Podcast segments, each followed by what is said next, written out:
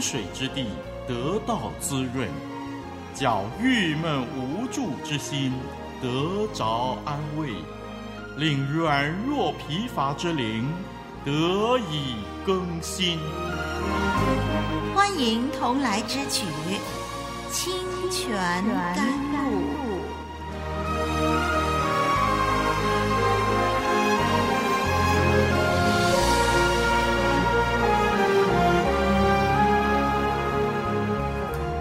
主内的弟兄姐妹，网络上的朋友平安，我是您的属灵伙伴丽文。今天在我们清泉甘露这个节目里，丽文要跟您一同进入创世纪第十五章。解经家 Walter Brueggemann 说，创世纪第十五章是在探讨亚伯拉罕是否能够信靠神，同时也在探讨神是否能被信靠。是信心使亚伯拉罕能够信靠，使神可以被信靠。可是没有把握的信心会怀疑神是否单言。这些议题在本章呈现。至于亚伯拉罕其余的故事，都在探索这些议题的答案。是的，听众朋友，以上的这段话呢，就是解经家 Walter Brueggemann 说的。所以呢，听众朋友，《创世纪》第十五章呢，有很多值得我们研究的地方。让我们先大略的谈谈这一章的主要信息吧。这一章呢，确认耶和华神赐应许给亚伯兰，神明确的宣告他的应许。接着是庄严的立约仪式，以此来保证应许的成就。神的明确的话语呢，很重要，因为亚伯兰他抱怨他仍旧没有孩子。同时，庄严的立约仪式也很重要，因为亚伯兰的后裔日后将要面临患难，这将考验亚伯兰和他后裔的信心。我们在研究这方面的问题的时候，我们可以从疑惑和危险的角度来探讨神的应许。同样的，也需要根据应许来看疑惑与危险。让丽文再说一遍：我们在探讨这方面的问题的时候，可以从疑惑与危险的角度来探讨神的应许。同样的，我们也需要根据应许。来看疑惑与危险。这一章的圣经的中心就是第六节：亚伯兰信耶和华，耶和华就以此为他的义。那么这节经文是创世纪十五章，呃，对亚伯兰的顺服所做的解释，以及对亚伯兰所面临的压力提供了解决之道。我们从这一章圣经会研究到亚伯兰得到从神而来的明确而且庄严的保证，说到他的后裔将继承这片土地，但是他一直还没有生下儿子，所以呢，这个应许似乎很难实现。接着，他更被告知要等候很长的年日才能够承受这片土地。也就是迦南地，因为神告诉他说，他的后代、啊、将要在外地受苦四百年。我们从亚伯兰承受应许，直到应许实现，需要等候，而且有时候等候很长的年日。在长期的过程当中，我们看见信心是何等重要。如果没有信心，就不可能等候。信心正是神所看重的，因为亚伯拉罕的信心，神就以此为他的义。而且在新约圣经里头，信心使人得救恩。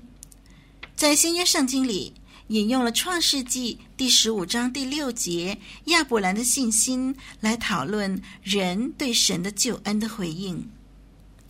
另外一方面，我们还要探讨这一章有关立约这方面的神学问题，包括立约的观念、立约的性质，啊，如何确认所代表的意义等等，以及在经文当中还包括了预言的宣告，透过掠夺祭物的雉鸟象征，再透过亚伯兰的后裔将会被奴役的预言，来传达了神与亚伯兰之间所立的约将会遭遇的那种敌对的势力。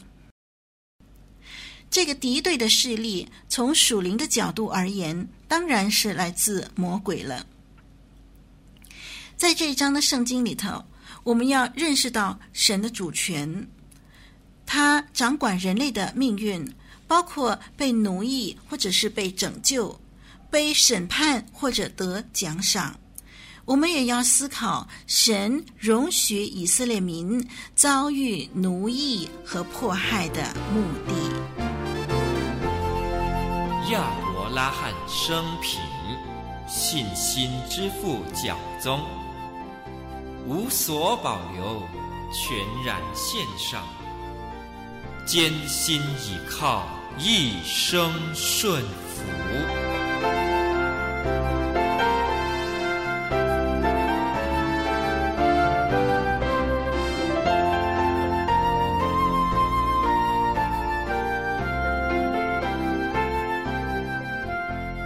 让我们来读这一章的经文。时间的关系，我们今天只研究《创世纪》第十五章的第一到第五节。我们来读《创世纪》第十五章第一到第五节，请听例文把它念出来。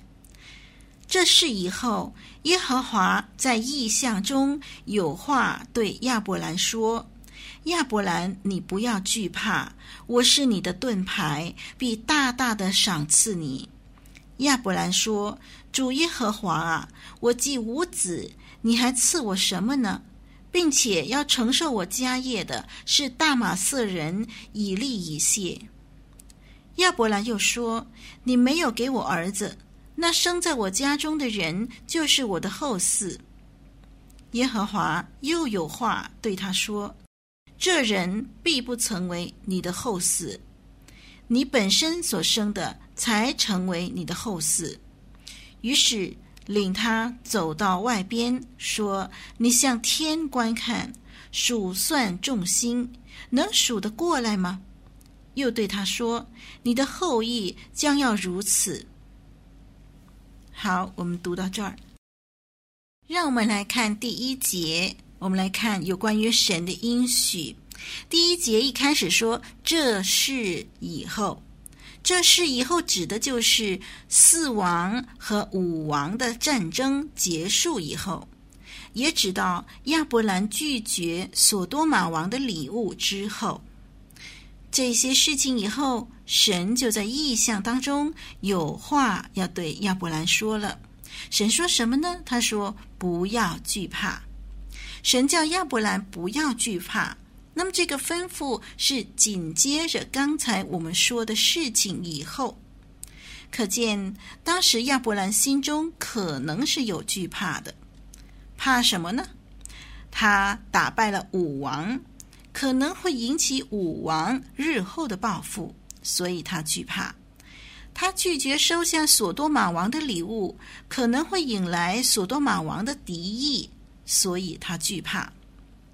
另外，他不收礼物，看来又好像吃亏了一次。如同不久之前，他让罗德先选土地，结果罗德选了上好的，不留下一点给他。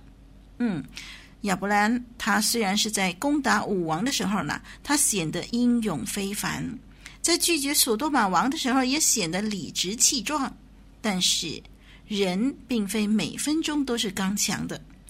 有时候，经过了一番轰轰烈烈的成就以后，身体的疲倦就会带来心灵的软弱了，自义自怜会油然而生。所以，人的失败常常是紧接着在伟大的成就之后。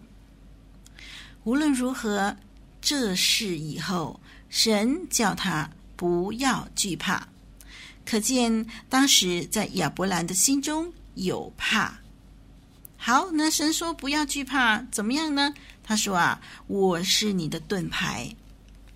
神很体贴亚伯兰的心情，他对亚伯兰说：“我是你的盾牌。”神要提醒亚伯兰，纵使面对武王日后报复的威胁，面对所多玛王的敌意，以及在这片迦南土地上各种外族的威胁，都不要担心，因为神做他的盾牌。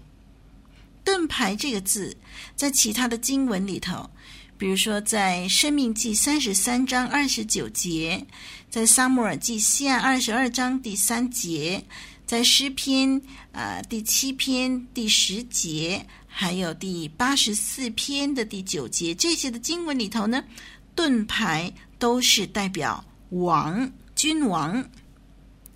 所以，神是亚伯兰的盾牌，也就是亚伯兰的君王了。神要做亚伯兰的盾牌，用我们今天的俗话来说，神要做我们的保镖啊！弟兄姐妹，创造天地的主，不但是有能力，又有智慧，又守信用，又慈爱宽厚，他做我们的保镖，我们就可以高枕无忧了。神当年是亚伯兰的盾牌，今天也是我们每一位信靠他儿女的人的盾牌，所以我们要喜乐的跟随神的脚步哦。好，我们继续看，神说：“我是你的盾牌，然后呢，必大大的赏赐你。”神向亚伯兰应许要做他的盾牌还不够，还要大大的赏赐他。哇哦，这个承诺呢，在这个时候出现，嗯，是有原因的。在这之前，亚伯兰拒绝了所多玛王的礼物，看来似乎吃亏了。但是敬畏神的人怎么可能吃亏呢？神大大的赏赐，远超过所多玛王的礼物啊！神说必大大的赏赐你，在希伯来文的语气强调的是。你的赏赐将很大。希伯来文的语气就是说，你的赏赐会很大。他不是说我就是你的赏赐，虽然有人这么解释啊，但是如果我们研究原文的话呢，我们看到其实他强调的是，啊，要给亚伯兰的这个赏赐是很大很大的。一个为了神的名而拒绝接受邪恶者的好处的人，他总不失去。神的赏赐，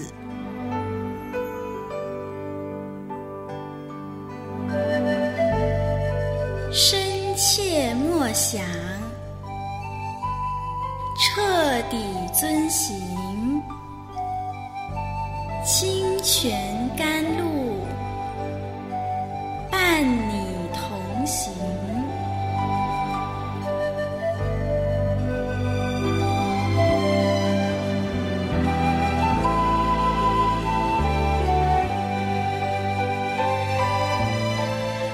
续看第二节到第三节，亚伯兰在第二节他就向神发出怨言了。他想到他自己已经老迈，又没有后代，即使获得再多的福气，也享受不了多久了。而且他也想到说，神曾经应许要赐给他子孙呢，但是呢，如今仍然没有看到任何的迹象。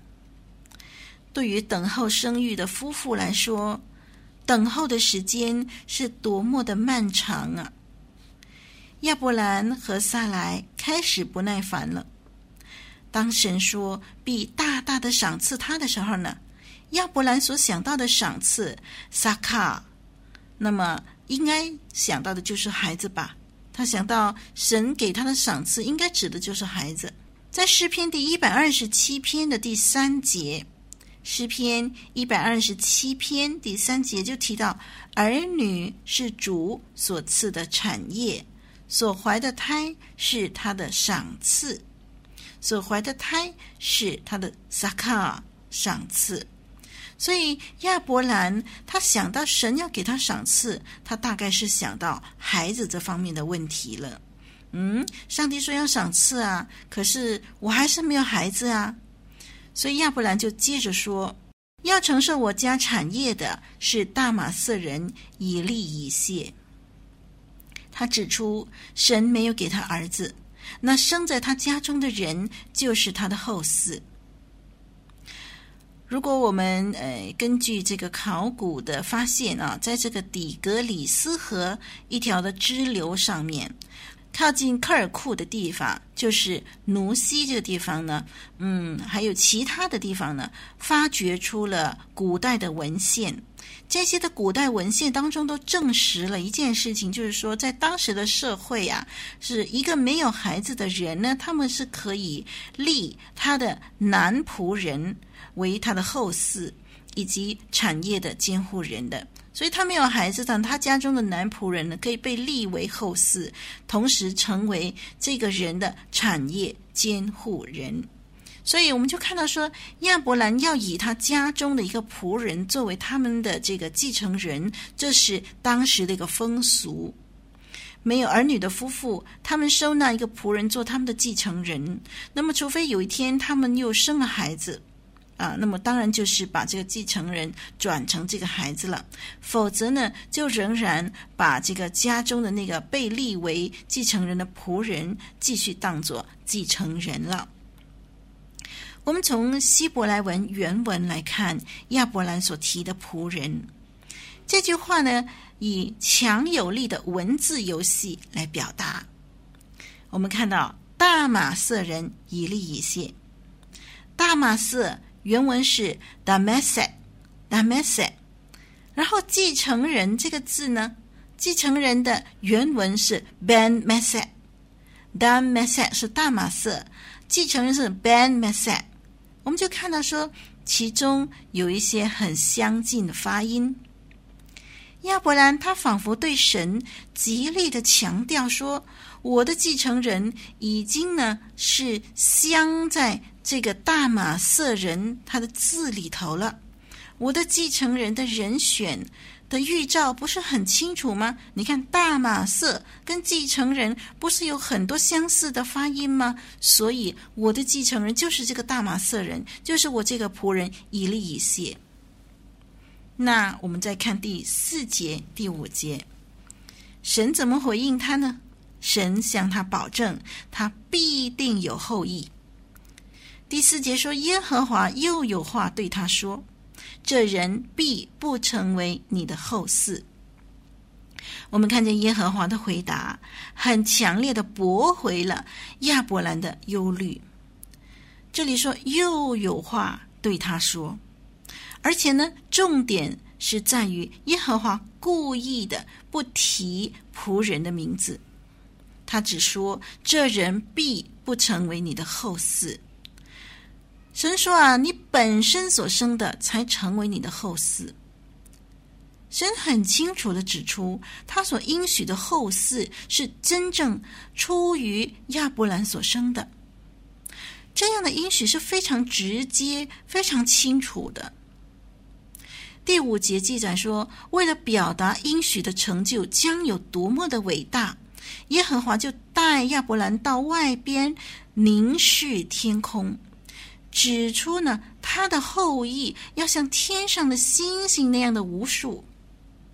弟兄姐妹、听众朋友，您知道吗？对亚伯兰来说，映入眼帘的星空到底是怎么样的呢？在亚伯兰所在的迦南地，也就是近东地区啊，在黑夜里头呢，人肉眼可以清楚看见。八千颗以上的星星，是的，在近东地区，黑夜里头，人肉眼可以清楚看见八千颗以上的星星。在当时，亚伯兰抬头望天的时候，就好像呢，看到这个黑色的绸缎上面镶着无数耀眼的钻石。